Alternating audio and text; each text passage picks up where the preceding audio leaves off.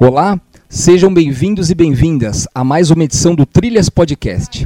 Bom, através da dica de um amigo meu que é luthier, o Elton Amorim, marquei esse encontro com um guitarrista e compositor de vários conjuntos bacanas e que eu acompanho aí desde muito cedo. São várias gravações e vários discos e compactos que são deleites para os colecionadores de plantão. Estou falando aqui de conjuntos como os Lunáticos, Galaxies, Confa, Código 90, Bitnix e os Baobás aqui comigo para seguir essa trilha, essa trilha mais que especial, Carlos Eduardo A1, ou simplesmente Tuca. E aí, Tuca, tudo bem? Tudo bem, como é que você está? Muito obrigado por me dar essa oportunidade. Eu estou aqui, é, Felipe, para o que você quiser saber. Eu vou ter muito prazer em te falar. Vai ser assim um, uma volta nesses anos todos de música. Legal. Bom, Tuca, sua história é muito vasta, né? Assim, em termos de gravação, de conhecimento e de história mesmo aí para dividir com a gente aqui. Por isso, eu decidi criar uma pauta que atenda as pessoas que se interessam pela história da música e das gravações, né? Que é bem o perfil do público do Trilhas, mas sem perder a ânsia pela curiosidade daqueles tempos. Então a ideia assim é começar é, primeiro falando dos Lunáticos, né? Creio que foi o primeiro conjunto que você participou como músico e o que vocês gravaram na época e o que foi lançado em disco? E aí eu sei também que vocês acompanharam o Albert Pavão em algumas gravações, né? Como se deu esse contato? Então, os lunáticos, que inicialmente eram, eram chamados de Mooners, né? Que naquela, naqueles anos, né? tipo assim, meia, 65, 64, a gente, todo mundo colocava uh, a banda com nome estrangeiro, né? com, com nome em, em inglês. E a gente logo percebeu que houve uma tendência para abrasileirar e nós traduzimos para os lunáticos, que foi o momento exato onde realmente os lunáticos apareceram na TV e, e programas de rádio. Essa banda surgiu com. Existia um programa que ia ao ar aos domingos pela manhã, que, do Júlio Rosenberg, que era um cara que, que era assim, hoje assim um incentivador da, da música, do, da, do que vinha de novidade em música e sonoridade. Era na TV Tupi e a gente fazia esse programa. E lá a gente conheceu o Meire Pavão, Albert Pavão, gravamos com os dois, os dois irmãos, né? E a gente começou a ser chamado para gravações, porque a gente tinha um som atual, um som, a guitarra naqueles anos estava surgindo, era uma coisa nova, sonoridade nova. E aí os lunáticos se apresentavam no Júlio e acompanhavam alguns autores como esse que vieram gravar. Nós gravamos algumas músicas, mas naqueles tempos a gente gravava mais acompanhando, porque a gente não tinha assim um, um, um nome para fazer um disco sozinho. A gente na verdade tocava instrumental de outras bandas, né? Até que a gente resolveu fazer alguma coisa quase que autoral, quando nós pusemos músicas tipo o Trevo de Quatro Folhas. Ninguém tocou no mundo e nós resolvemos fazer a versão solada do Trevo de Quatro Folhas. E com o Trevo de Quatro Folhas vieram outras três ou quatro músicas e nós fizemos um pupurri de músicas que o pessoal adorava que a gente tocasse nos programas tipo Júlio Rosenberg, Débora Duarte, Atílio Ricó, naquela época na TV Tupi. Bom, creio que o seu segundo grupo aí foi os Galaxies, né? Que tem um disco raríssimo aí gravado pelo selo Som Maior. Como foi formado esse grupo e como vocês fecharam a seleção das, das faixas que faria parte do LP pela gravadora? Quando o, os Lunáticos, que era uma banda estru, estritamente uh, instrumental, nós começamos a perder terreno. Então a gente percebeu que a gente precisava começar a cantar para acompanhar o que estava acontecendo no mundo, né? Tipo, os Beatles estavam aparecendo a gente, e a gente, quer dizer, já tinham aparecido lá, mas aqui no Brasil estavam surgindo para gente. E a gente, eu fui me interessei em tocar numa banda que tivesse um cantor. E tive sorte de, nos Galaxy, por exemplo, é, se iniciar uh, uma, uma banda que tinha um cantor inglês né, e uma cantora também inglesa, que era a esposa dele, o David e a Jocelyn. Era um mérito muito grande, assim, um privilégio poder cantar com um cantor que, fala, que, que veio de lá. Né? E ele tinha um histórico, que ele, ele era amigo do, do do, do, do, solista dos Shadows, que era uma banda que a gente idolatrava. Eles eram amigos e ele trouxe a aparelhagem dos Shadows. Ele trouxe uma câmara de eco, que era uma coisa rara, trouxe uma Fender Stratocaster e um amplificador. E ele deixava comigo, porque ele não era um bom guitarrista, ele era cantor. E ele tinha esses instrumentos, ele falou, não, Tuca, você que vai gravar com isso. Então, pô, foi um sonho gravar com esses instrumentos, né? top do mundo, e ter um cara cantando como o, o David e a Jocelyn. Então foi um, realmente um privilégio. Foi assim que os Galaxy é, lançaram esse disco, esse que ficou icônico aí.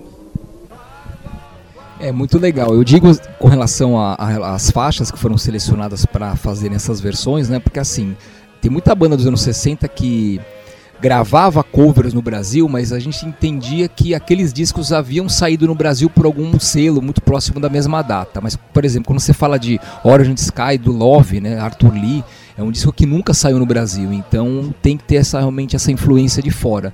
E isso é muito legal porque, pô, imagina o quanto que não abriu a mente de muita gente que nem imaginava o que, que estava escondido ali naquele disco, incluindo a mim, né? Um disco que eu adoro, assim, eu realmente amo de paixão. É, bom, houve alguma outra gravação lançada além do LP nesta época, no caso do Galaxy ou não? Que eu, que eu me lembre não, porque estava acontecendo assim, o Galaxy, o Galaxy, ele lançou o disco, e até teve um detalhe que eu até gostaria de deixar aqui registrado, que eu não estou na capa do disco do Galaxy, e foi assim o meu maior arrependimento, porque nesse mesmo mês eu estava saindo na capa de um disco dos Balbás, por coincidência. E eu não sei se aquilo era real ou não, se foi verdadeiro ou não, mas me disseram que eu não podia sair nas duas capas, que eu acho que isso não era, não era real. Eu deveria ter ficado quieto, não deveria ter comunicado o lançamento do Gales, devia estar nas duas capas. Mas dá para perceber no disco dos Gales que eu participei como guitarrista e compositor. Você falou das músicas, eram músicas que o próprio David trouxe para gente, né? De, de, Londres, que ele tinha chegado, e músicas até autorais nossas no, no Gales. Agora, você perguntou se, se, se houve novas. Eu, eu desconheço outras que estão fora desse, desse long play.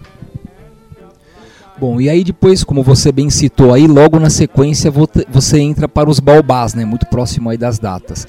Na minha opinião, um dos conjuntos mais emblemáticos dos anos 60, em vários aspectos, né, estética, posicionamento, as gravações e pelo próprio nome. Vocês gravaram vários compactos e um belo e raro LP pelo selo Mocambo, geralmente com versões é, como vocês tinham acesso a essas faixas também de conjuntos como The Doors, Love, novamente aí, né? Mod Blues, e um prazo tão curto do lançamento do disco oficial? Vou dar um exemplo aqui. Hello I Love You dos The Doors, por exemplo, foi originalmente lançada poucos meses antes do LP dos Balbás. Então, como que isso chegava para vocês? Nesses anos, eu fazia cursinho para fazer uma faculdade. E o baterista, que é o Jorge Pagura, também a gente fazia junto, o cursinho no caso para tentar uma faculdade, ele medicina e eu odontologia. Então a gente é, fica, rodava né, todos os, os, os, lugares que poderia se ouvir boas músicas e lojas de vinil, disco importado, mas o, o grande mérito mesmo veio do Roberto Corte Real, que era uma pessoa é, da, da, da, da TV, que é irmão do Renato Corte Real, que era um humorista, e ele era um, um especialista em música, né? É, e ele trazia, ele tinha tudo isso na casa dele, não sei como chegava para ele. Então, o George estava namorando e casou com a filha dele, que é a Rosana Corte Real. Então a gente tinha acesso graças a essa relação com o Roberto Corte Real. Depois a gente pode falar que nesse, nessa história, quando a gente foi para o, o, o, o Balbás, Uh, antes eu participei de algumas outras bandas assim no meio que, eu, depois a gente pode falar, tipo Beatniks e Código 90, mas depois a gente pode falar um pouquinho disso. É, um, algo interessante também dos Balbás, né, que era muito raro para a época, é a quantidade de lançamentos que, que, que vocês conseguiram, né, pelo selo Mocambo. São vários compactos e um LP. Aí todos os itens bem raros e muito bons assim em termos de gravação, de, de repertório, né? E vocês tinham algum contato na Mocambo assim para poder desenvolver essa carreira na gravadora ou não? Porque geralmente a, esses conjuntos menores tipo lançam um disco por uma gravadora, outro por outra ou simplesmente somem, né? No caso do Balbás não, teve uma carreira bem sólida na Mocambo, né? Como que se deu isso na época? Eu vou atribuir isso simplesmente ao contato do baterista, que é o fundador dos Balbás, que é o Jorge Pagura, hoje um grande neurologista, conhecido na mídia como um grande profissional da área de saúde, médico é, neurologista, cirurgião né, neurologista. Ele tinha um contato, eu não sei te dizer quem era a pessoa, mas ele tinha um contato forte nessa gravadora.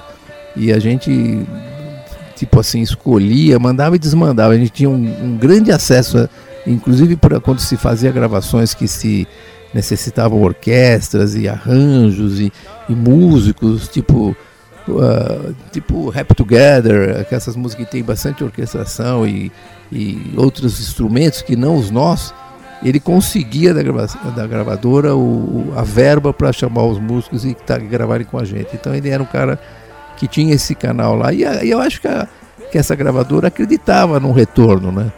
Que esse retorno era imediato, mas assim que as pessoas percebiam que que eram os Balbás, lançavam o original e aí passava a tocar na rádio, não a nossa versão, e sim a versão original, como aconteceu com os Turtles, né? E como aconteceu com o The Doors.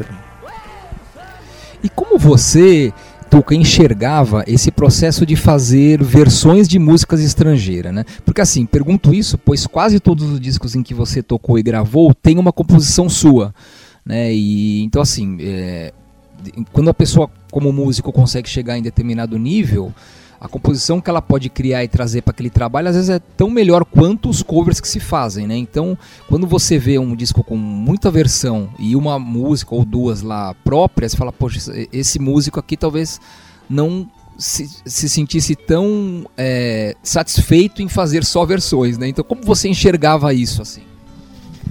Olha, eu, eu enxergava isso como um músico amador, que eu sempre fui. Né? Na verdade, eu cheguei a ser um músico semi-profissional, digamos assim. Mas como o músico amador é um pouco tímido, a gente não tinha é, o tempo todo, porque eu estudava para fazer cursinho.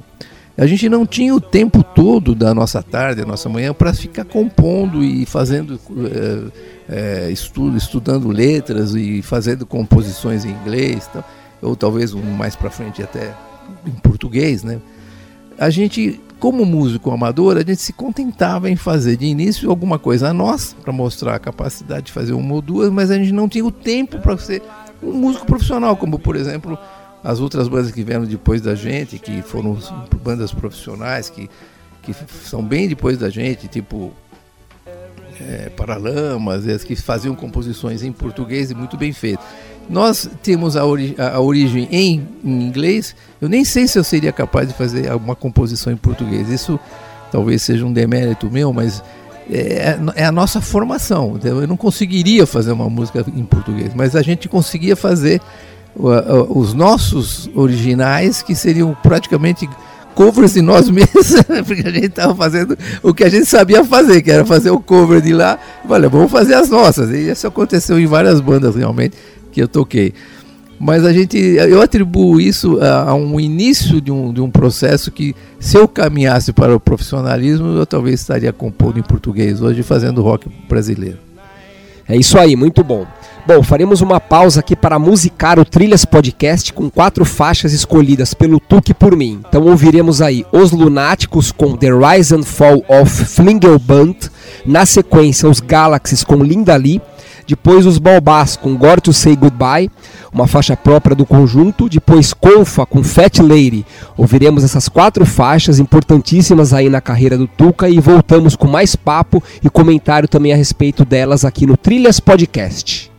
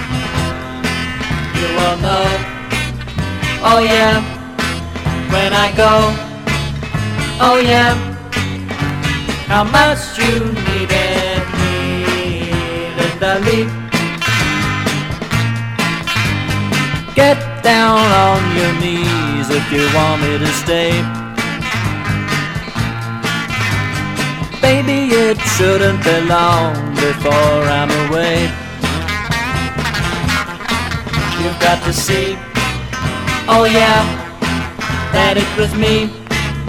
Oh yeah, that should have been the one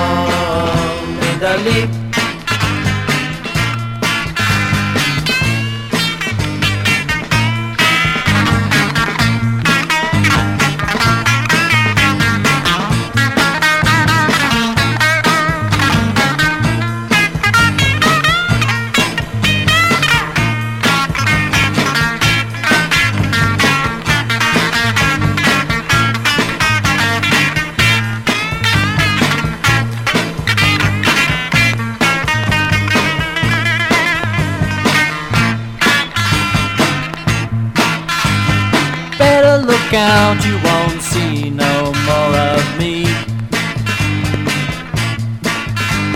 I caught you winking at him when it should have been me. You won't know, oh yeah, when I go, oh yeah, how much you needed me, Linda Lee. Get down on your knees if you want me to stay. Baby, it shouldn't be long before I'm away. You've got to see, oh yeah, that it was me. Oh yeah, that should have been the one in the lead.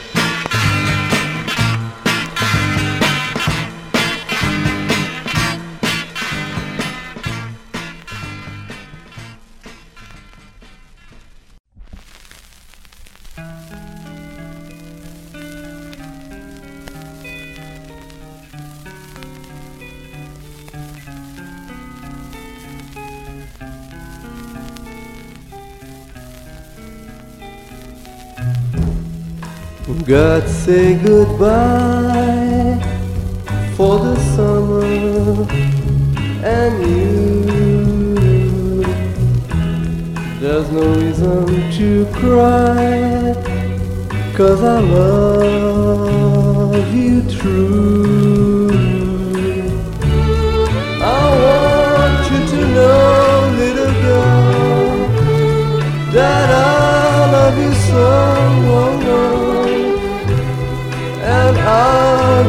Waiting for you, yeah.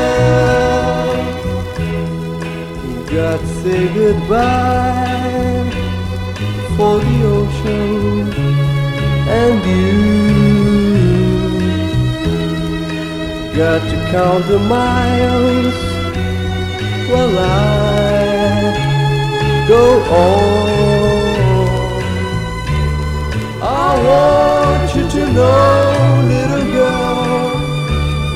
that I love you so, and I'll be waiting for you, yeah.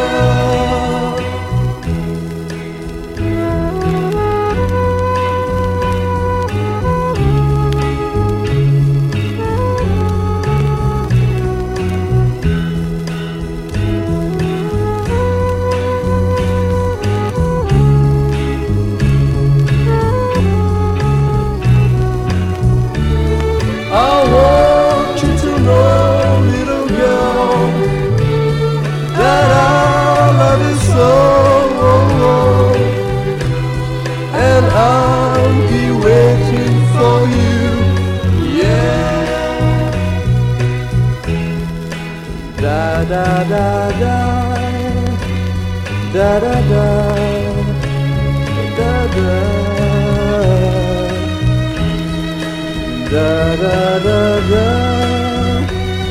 Da da da. Da I want you to know, little girl, that I love you so, Oh, oh. and I'll be waiting for you, yeah.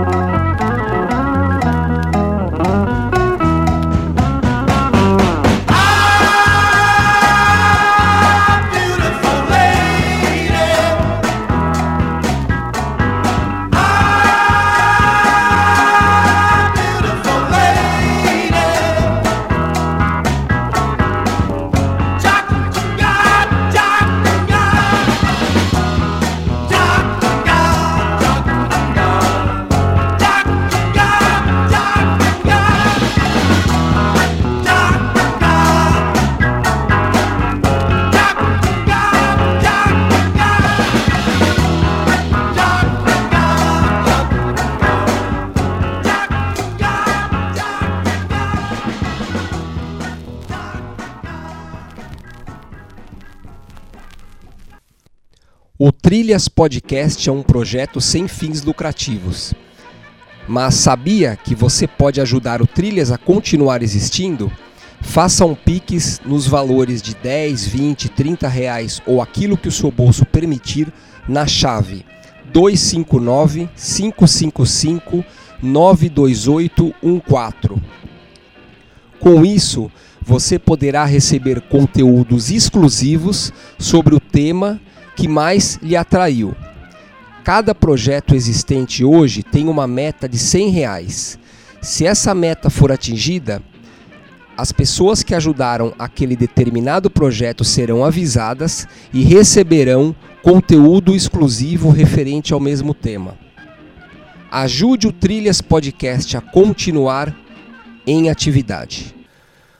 Voltando aqui com o Trilhas Podcast na presença de Tuca. Bom, ouvimos quatro faixas aí em que ele participa, né? Que foram Os Lunáticos com The Rising and Fall on Bunt, depois Os Galaxies com Linda Lee, na sequência os Baobás com Gore to Say Goodbye e depois Colfa com Fat Lady. Tuca, você quer fazer um pequeno comentário de cada faixa? Ah, eu gostaria sim, gostaria, Felipe. Então vamos lá. Essa primeira faixa, The Rise and Fall of Single Blue, é um nome tão complicado que eh, os lunáticos na época, né, que a gente tirou essa música nos anos 60, né? A gente recebeu a gravação e, e esse nome complicado a gente nem entendia bem, que era ascensão e queda de um búfalo. Eu nunca entendi bem se isso era uma gíria, e a gente chamou essa música de Pepino. Quer dizer, era um nome que apareceu assim, que é uma coisa bem simples. Então eu falei, bom, o que, que vai agora? Tal, quando a gente ia fazer o set list, né, a gente falava, vai, vai, vai, começa com pepino, depois passa pro Apache. Então ela, ela virou um pepino pra gente. Impressionante como isso pegou pra gente. E, e a gente, essa é o comentário, era uma música muito forte que agradava bastante, né? E ela foi gravada onde, Carlos? Você consegue se recordar? Eu sei que ela é gravada ao vivo no Retorno dos Lunáticos, né? Exatamente. Os, os lunáticos, ele- eles conseguiram, né, graças a, a, sei lá, uma divindade aí qualquer, nós estamos vivos, né, 55 anos depois, e nós conseguimos, inclusive, reproduzimos uma foto nossa de 55 anos atrás, e fizemos uma apresentação numa casa de show, inclusive num período assim meio vespertino, não foi nem à noite, nós convidamos os fãs desse tipo de música e lotou a casa. E é uma casa que, Moema, que tinha muito bem decorada, com, com, com carros antigos, foi um negócio bem legal. E isso pode ser visto no YouTube, porque está gravado um vídeo. Quem colocar lá, Lunáticos, 55 anos, ou uma coisa assim, deve ser 50 ou 55, é, você vai ter um vídeo de mais de uma hora com a apresentação com um filme, né, dos Lunáticos, é bacana. Então a gente, a gente conseguiu gravar de lá e a gente baixou. Quer dizer, essa gravação, na verdade, é uma gravação não dos anos 60, é uma gravação agora, de 3, 4 anos atrás, que a gente fez nessa casa. Mas o som era o mesmo, os recursos eram os. A gente preservou os equipamentos, né? É, e na sequência nós ouvimos os Linda Lee, é uma composição sua, né, de acordo com a ficha técnica do LP, dos Galaxies.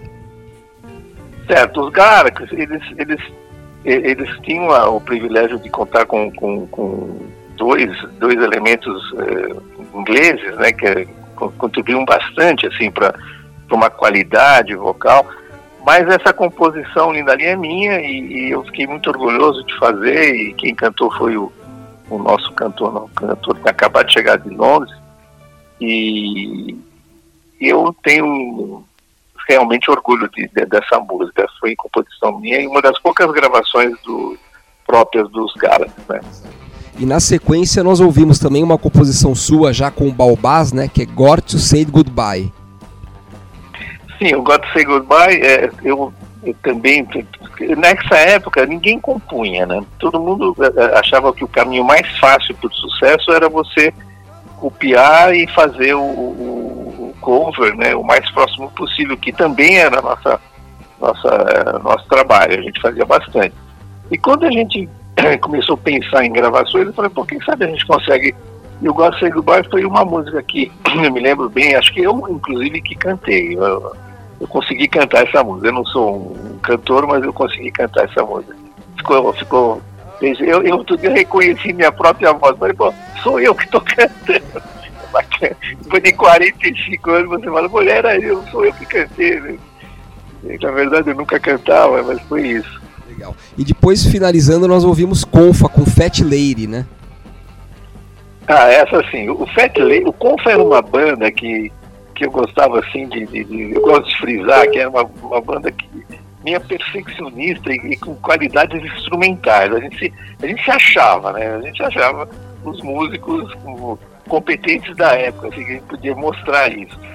E realmente a gente tinha alguns elementos ali bem competentes. Eu quis fazer uma música que tinha playbacks de guitarra, você por exemplo, o Fat Lady, você vê que tem duas, três guitarras, todas eu mesmo gravando sobre mim. Eu falei, ah, vou me deliciar de fazer isso. Aqui naqueles anos era, não era todo mundo que podia fazer isso. né? Em casa era difícil, ninguém conseguia fazer, mas só no estúdio. E o Fat Lady, eh, a gente, eu, eu gostei de mostrar bastante ali coisa de guitarra e, e links de guitarra e frases de guitarra que ficaram tanto de ouvir, gostei muito de ouvir. Até- Quando você ouve 50 anos depois e gosta, é porque, é porque você gosta, né? Porque, é, porque geralmente você, depois de 50 anos, vai ouvir e fala, pô, eu não gostei daquilo, o som não tá legal. Você está acostumado com o som de hoje, ainda mais para quem continua tocando. Então, Carlos, aí falando um pouco aqui sobre o Baobás, né, ainda, é, existe rumores aí, e não é bem um rumor, mas é um fato, né, até para quem tem um LP isso tá bem constatado, eu já tive inclusive algumas cópias desse disco na mão, tanto a, a cópia promocional, que não ia para as lojas, quanto a oficial, né, em que toda a gravação inteira do LP ela sai com um chiadinho de fundo, né? Um, chiadinho assim que não atrapalha a música em si, dá para obviamente ouvir arranjo e tal, mas é um chiado que fica do começo ao fim do disco, né? É, há um tempo atrás eu cheguei até a ver uma, ou, é, ler uma entrevista com outro integrante do Baobás que na época é, isso ficou evidente, a banda ficou muito triste, né? E, e diferente do, dos compactos que tem uma qualidade bem melhor de gravação, infelizmente o LP saiu com esse chiadinho. Você tem alguma informação a respeito, assim, mais em questão de percepção na época do, de- do que vocês acharam que aconteceu, enfim, alguma coisa nesse sentido? Então, eu, eu tentei conversar, porque nós dos Balbás ainda nos, nos comunicamos, né? nós não estamos ensaiando, não estamos tocando, mas a gente, eu conversei com, com o criador dos Balbás, o fundador, que é o, é o Pagura, um grande médico, cirurgião, neurologista, ele, ele me disse o seguinte, olha, Tuca, eu não consigo perceber a razão daquilo, não consigo dar uma explicação por que aquilo ocorreu. Talvez ele até com- comentou, é, nesse disco a gente fez algumas, algumas colagens de efeitos, por exemplo, no Hello I Love You, um momento no Hello The Door, né? Tem um momento ali que a gente chupinhou alguma coisa, mas como você falou agora, não é o momento do, do, do chiado, né? É, é sim o disco inteiro, né? Então, o- também o, o, Hey Joe tem umas coisas que, que a gente percebe esse chiado, mas ah, eu, eu não saberia te dizer a- a- essa razão. E, na verdade, eu, eu até me, me penalizo de não ter percebido isso. Você, você é o mais, mais expert nesse assunto, eu acho, e você percebeu e outras pessoas perceberam também. Mas nós, como músicos, eu pelo menos, o Fagura também não soube me dizer. Então a gente não, não saberia te dar essa explicação. Eu acredito que seja má qualidade da gravação, entendeu? Talvez um momento não muito feliz lá da gravadora, um técnico não muito feliz também. Um lance assim que a gente deixou, na época parece que saiu meio que, sabe quando o bolo sai do forno e você fala, aceita assim mesmo e vamos degustar assim mesmo e deixa como tá, né?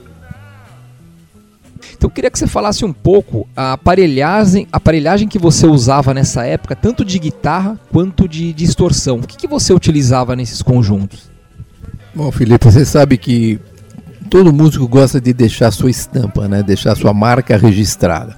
E a marca registrada naqueles anos de, de um guitarrista que, que era uma coisa, não era uma coisa que você encontrava em cada esquina.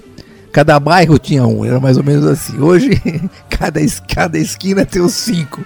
Mas naquele, nesse tempo, a gente, quer dizer, a gente procurava um som, um som que fosse seu. Então, o que, que eu fazia? Eu, eu lembrava dos sons dos Shadows, Ventures, as bandas que a gente, a gente gostava, e via que havia muita reverberação, havia reverb, né? havia o uso de reverb, câmara de eco e distorções, assim, um pouco mais para frente, quando co- começaram a surgir as distorções. As primeiras bandas não tinha distorção. Quanto mais limpa a guitarra, era mais bonita. Mas depois veio a distorção e, eh, das bandas que já ficavam ficando mais atualizada, por exemplo, assim, anos 70, 60, 70.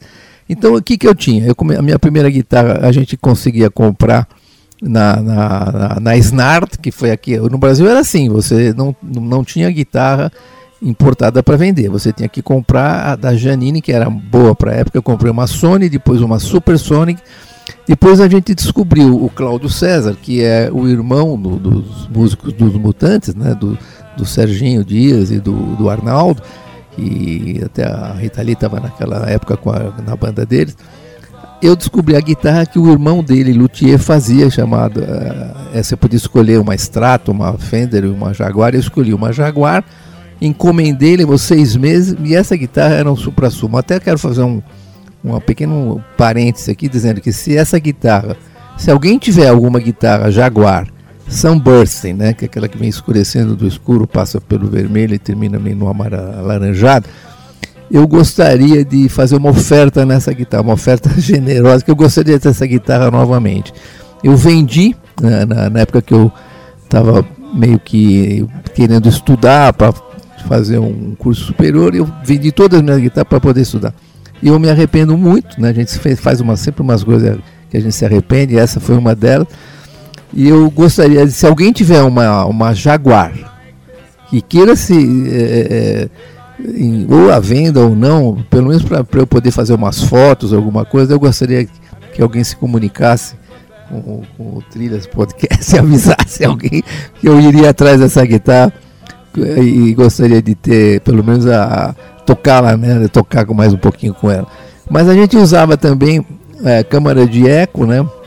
que a gente procurava trazer importada, que alguns mais felizardos, eu, eu não tinha essa possibilidade. Eu, eu sempre emprestava instrumentos importados para fazer gravações. Até que eu pude comprar um, um- um distorsor, uma, uma unidade de distorção, que naquele tempo era gigante, era maior que uma caixa de sapato, e a gente mandava fazer, era, um, era um, um- uma pessoa estrangeira, tipo, eu acreditava que ele fosse meio alemão, a gente, a gente, a gente chama assim aqueles um Klaus da vida, né? E ele fazia essa unidade, inclusive para os mutantes ele fez também. E a gente usava a, a distorção dele. Ele, ele mostrava o gráfico, era um gráfico, não era só um gráfico de pico, era um gráfico de pico e mais platô, platô e era uma distorção mais agradável e que ficou caracterizada como aquela distorção dessa época. Eu tinha uma unidade dessa, era muito grande, mas a gente levava ela como se fosse um componente do seu amplificador. Como amplificador a gente usava IPAME no comecinho, depois Janine e depois os Felpas, que era um aparelho já um pouco mais elaborado que copiava os Fenders. E depois, mais tarde, uns aparelhos feitos em- no ABC, que era uma firma que fazia um aparelho é, bem, bem conceituado, assim, era um o Snake, Snake. A Snake era uma fábrica de aparelho assim que muito respeitada. Você tinha que encomendar, esperar meses para receber os Snakes. Eles eram acolchoados, né? Você olhava por cima assim, parecia um, um sofazão. Dá vontade de deitar e dormir. assim. é isso. É isso aí. Bom, Tuca, você também fez parte aí, como eu citei no início, né, do Código 90 e também dos Beatniks, né, que são dois conjuntos aí para quem acompanha o Trilhas, também assim é, é deleite, né, para os colecionadores aí. Mas você não deixou nada gravado com esses conjuntos, né? E o Sunday também, depois futuramente participou, mas também não deixou nada gravado. É, explica aqui para nós como foi a entrada nesses conjuntos, assim, como você iniciou sua trajetória, né, no, no Beatniks e também no Código 90. Como foi essa entrada na época? Bom, os Beatniks é- é- era um conjunto que a gente a, gente sempre teve vontade de fazer parte assim da- das apresentações deles. Eles faziam Jovem Guarda, eles eram queridos, a mulherada ficava louca com eles. E o Márcio, que era o cantor, que é irmão do Cláudio, e tinha também o Norival, um tremendo baterista, que o Norival era o baterista, hoje é o baterista do Roberto Carlos, até hoje. Consegui tocar com ele alguns anos mais tarde também numa outra banda, que depois se der eu falo, mas é uma banda, uma, tipo super banda. Mas os- o, eu- o, o sonho do Beatniks foi assim: os Beatniks inauguraram uma, uma loja na Augusta de um, de um grande artista chamado Antônio Pitkov, e eles precisavam de um guitarrista. E eu era assim, tipo, o guitarrista chamado para para segurar. E o Márcio, que era o guitarrista, que também era um bom guitarrista, mas o forte dele era cantar. Ele cantava muito, o Márcio, né? O nosso querido Márcio, né? Uma, uma homenagem que eu estou fazendo para ele. E ele cantava muito. E ele falou: Tuca, você vai tocar na minha guitarra. Ele tinha uma Fender lindíssima, Stratocaster Sunburst. Falei, Márcio, faz qualquer negócio para tocar nessa guitarra. Então ele, eu virei o guitarrista que eu estava preparado para tocar Jimi Hendrix, nós tocamos a noite inteira Jimi Hendrix na inauguração de, um, de, um, de uma loja do Antônio Petkov na Augusta que chamava Poster Shop. Isso estou falando de 1900 e, acho que 68 ou 69. Depois você perguntou também da, das demais, né? A, a, o Código 90. O Código 90 que me levou para. Foi o início de tudo ali para começar a tocar em, em, em, em, Mingau, porque o Código 90 era uma banda exímia também, um tecladista fantástico, estudioso, um cara competentíssimo musicalmente, que é o Mário Murano, e ele estava trocando o guitarrista. O guitarrista, por coincidência, o guitarrista do Código 90 é o meu cunhado, o Vermelho. E o Vermelho quis fazer um projeto dele próprio, saiu do Código 90 para formar uma formação dele e deixou a brecha do guitarra pra, e, e, eu me lembro até que o pessoal do Código 90, assim, bem, a gente falou assim, um, eles não me conheciam muito bem assim como guitarrista. Falou, você pode fazer um teste? Eu fiquei chocado, eu fiquei humilhado. Eu falei, pô, vou ter que fazer teste para tocar. Eu falei, pode ser, pode me chamar para fazer o teste. Eles escolheram uma música chamada Think Solder, que é uma música que difícil, tem uma guitarra difícil. Eu falei, tá bom, que dia você. Não, vem aqui que a gente quer ver se tá. Eu toquei o teste, os caras adoraram e eu comecei com o código 90. Aí depois o código se dissolveu e formou o Confa, que é uma mistura de código e loufa. Loufa, que era a banda do Vermelho, né? Que, e o bando do Vermelho já estava em outra, né? não estava mais na Loufa. Então chamou uma parte, porque o, o, o baixista era do Loufa, que era o Vitor Malzone. E, e, e, eu e o, e o formamos então o, o, Confa, que era na verdade quase uma mistura de código e louva. Depois eu acho que eu falei, Sandy foi bem depois, quando aquela fase que as bandas tinham parado, né, que teve uma parada, que o disco, né, momento, o movimento do disco acabou com a gente. A gente não tinha mais vez, a gente era roqueiro, a gente tocava. E o disco acabou conosco. E quando voltou, que já aí já era 80, 85, 86, 87, veio com o, o Vitória Pub, que era um bar na Lorena, muito famoso, muito frequentado por estrangeiros e todas as bandas que vinham tocar aqui faziam o fim da noite lá. E nessa banda tocava, o, eu, o Sunday estava dominando lá e eu entrei no Sunday para fazer a guitarra e era sexta e sábado, assim, três, quatro anos seguidos. Depois a gente revezava, trocava de guitarrista quando você tinha que viajar alguma coisa. Entrou o Malulho no meu lugar e a gente tocou é um grande, tenho grandes momentos assim na minha memória de tocar no, era um lugar muito legal de tocar, muito bem frequentado. Então é, essa foi uma parte que eu gosto de falar, mas não tenho nada gravado com eles e o Sander depois voltou com, com o guitarrista deles, que era o Fábio, que voltou a tocar com eles, tudo. É isso aí, pessoal. O Tuca resumiu bem aí esse momento, né, importantíssimo da nossa cultura aí roqueira nacional, desde os anos 60 até os anos 80 aí. E até antecipou algumas perguntas que eu faria né, sobre o Confa aí, o significado e tal, então já deu, deu para esclarecer. É, bom, alguns conjuntos que você citou aqui lançaram compactos pelo selo Cashbox, né, o selo criado para fortalecer a ideia de que conjuntos brasileiros parecessem grupos estrangeiros. Até mesmo na assinatura de uma das faixas aí de sua autoria, né, aparece Ki Eduardo em vez de Carlos Eduardo. e isso é curioso, né? Como você via na época esse movimento da Cashbox em tentar transmitir a música dessa forma no Brasil, né?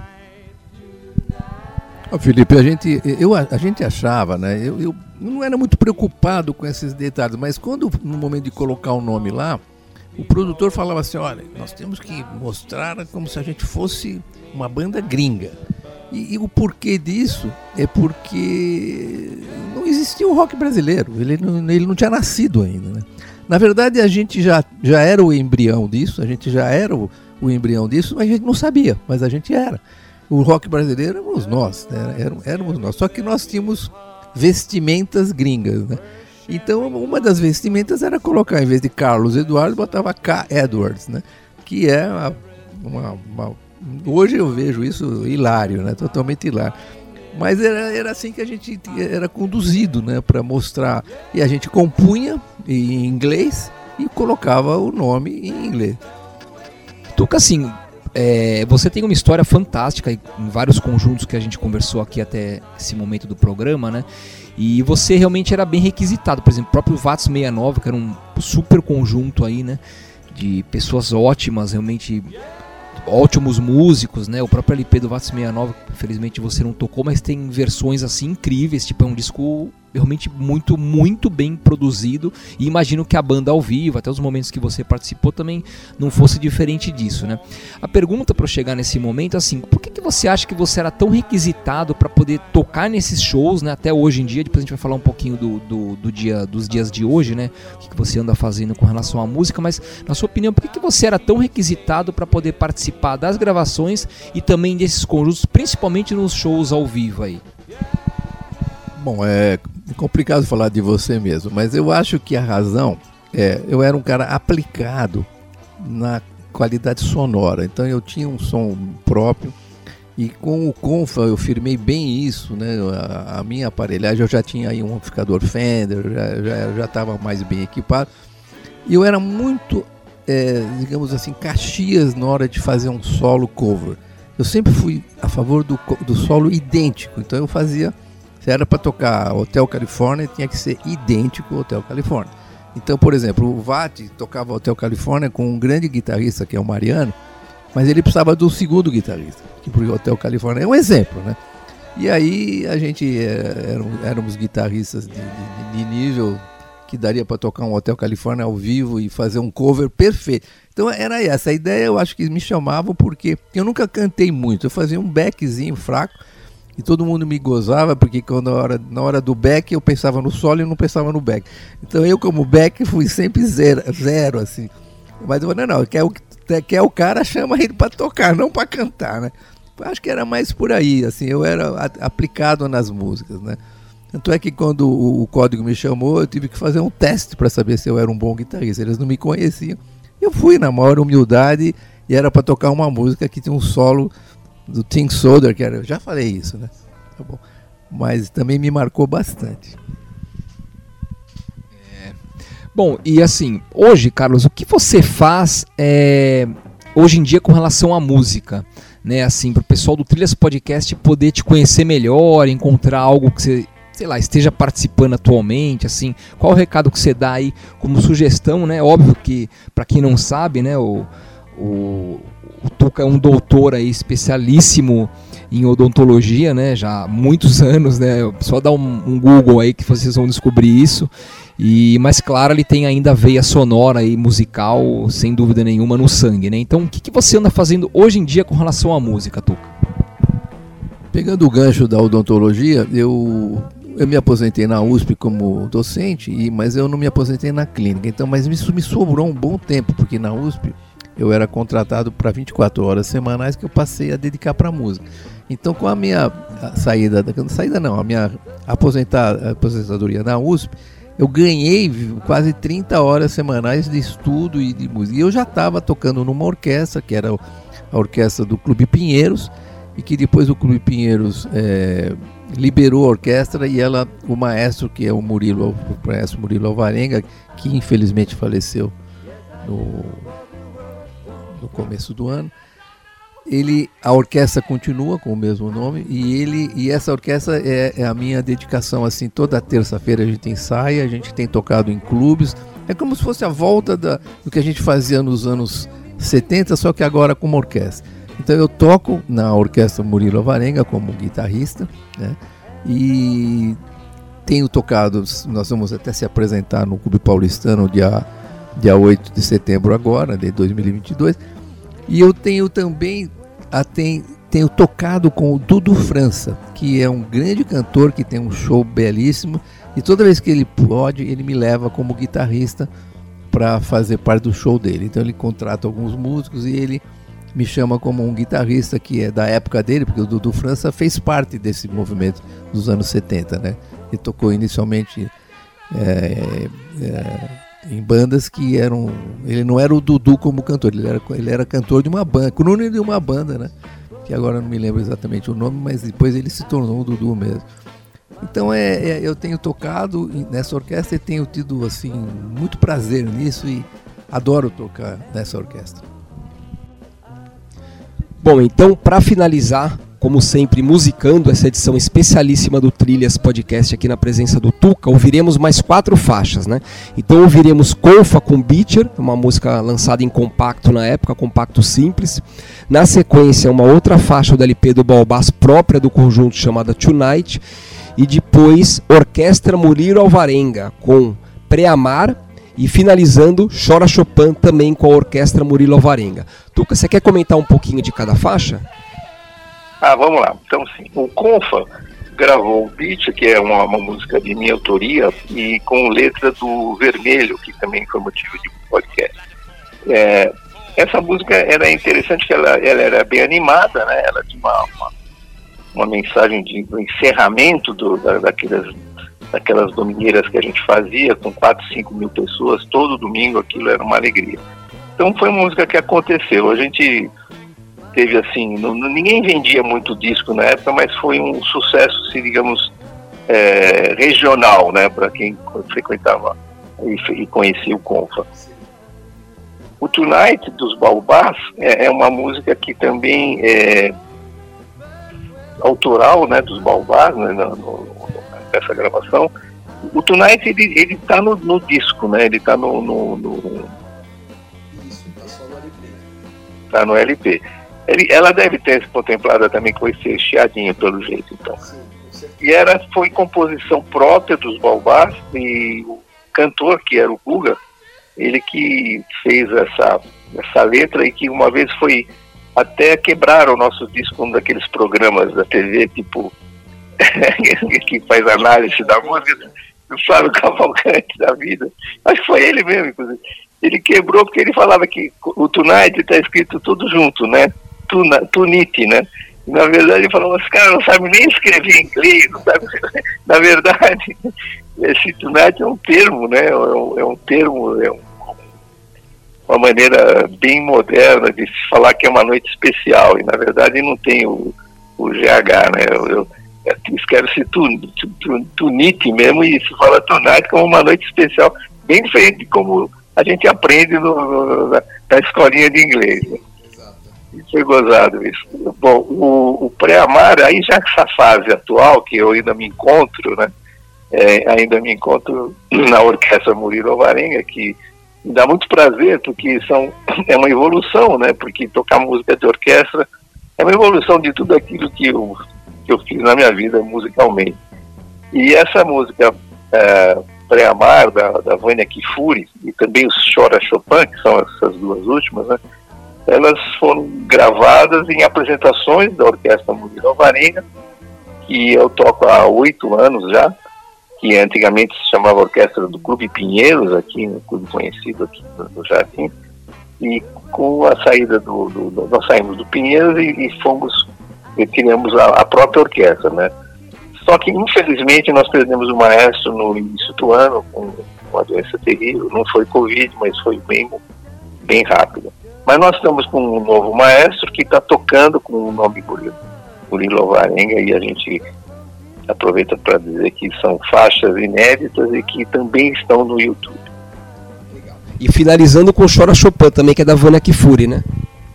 Então, o Chora Chopin também, é, exatamente. E esse Chora Chopin tem uma historinha bacana, porque quando o maestro fala, ele fala assim, brincando, que é da, uma composição da Vânia Kifuri, quer dizer, na verdade não é bem uma composição, é, é, é o Frederic Chopin é que, que, tem uma música, né, que, que é um prelúdio lá do Chopin, e a Vânia adaptou, então ele brinca que foi a Vânia Kifuri em parceria com o Frederic Chopin, o pessoal morre de rir, na verdade a música não é da Vânia, a música é do Chopin mesmo. Mas a Vânia fez uma adaptação para esse chorinho, e eu coloquei a guitarra aí, que foi também uma. Eu, eu brinco, né? Que o, o Chopin, quando ouve, acho que ele vira no, no caixão, coitado. Mas foi, o pessoal gosta de ouvir. Na verdade, é uma brincadeira que o pessoal curte bastante, né? Porque orquestra são músicas muito eruditas, às vezes, né? Standards, tal. Quando você toca um chorinho, o pessoal se anima e está sendo um sucesso nas nossas apresentações. E Tuca, agradeço muito bem aí, muito mesmo a, a sua disponibilidade em atender o Trilhas, né? Acho que pode ter certeza que muita gente vai é, ouvir esse projeto, vai se identificar, porque é realmente o que o Trilhas busca, né? Pessoas que têm uma história boa aí, tentar fazer essa ponte entre o passado, o presente e o futuro, já que é um podcast que fica perene na internet. E é isso aí, pessoal. Agradeço muito a participação e o o auxílio de vocês também em acompanhar o Trilhas Podcast e um abraço a todos vocês e até as próximas edições. Quer deixar algum recado aqui, Tuca, pro pessoal? Quero só também quero agradecer muito, dizer que eu fiquei muito honrado de fazer essa, de, de participar dessa desse- do, do, do Trilhas Podcast. Isso aí me honrou muito. Eu até estudei o que eu deveria apresentar aqui, porque na verdade isso aqui é muito bem organizado, né? São, são muitas bandas, né? Algumas perguntas que eu sabia que eu ia ter que pensar, estudei sobre o assunto porque eu queria que realmente ficasse uma matéria é, que todo mundo curtisse. Obrigado por ter me escolhido. Obrigado. Valeu, pessoal. É isso aí. Até as próximas edições do Trilhas Podcast.